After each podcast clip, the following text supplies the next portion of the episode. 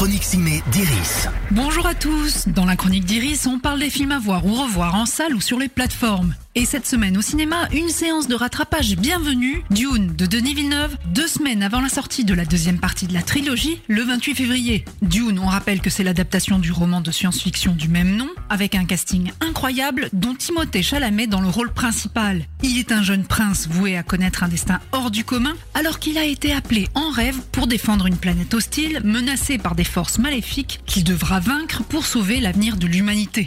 J'ai fait des rêves dernièrement. J'ai rêvé d'une fille sur Arrakis. Je ne sais pas ce que ça signifie. Les rêves font de bonnes histoires. Mais le plus important se passe quand on est éveillé. Regarde-toi, t'as pris du muscle Tu crois?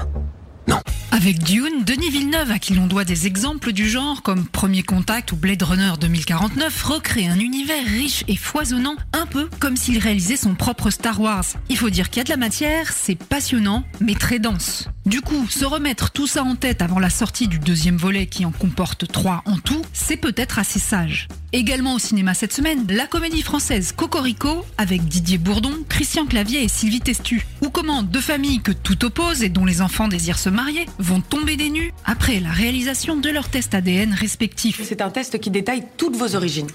Les résultats, les voilà.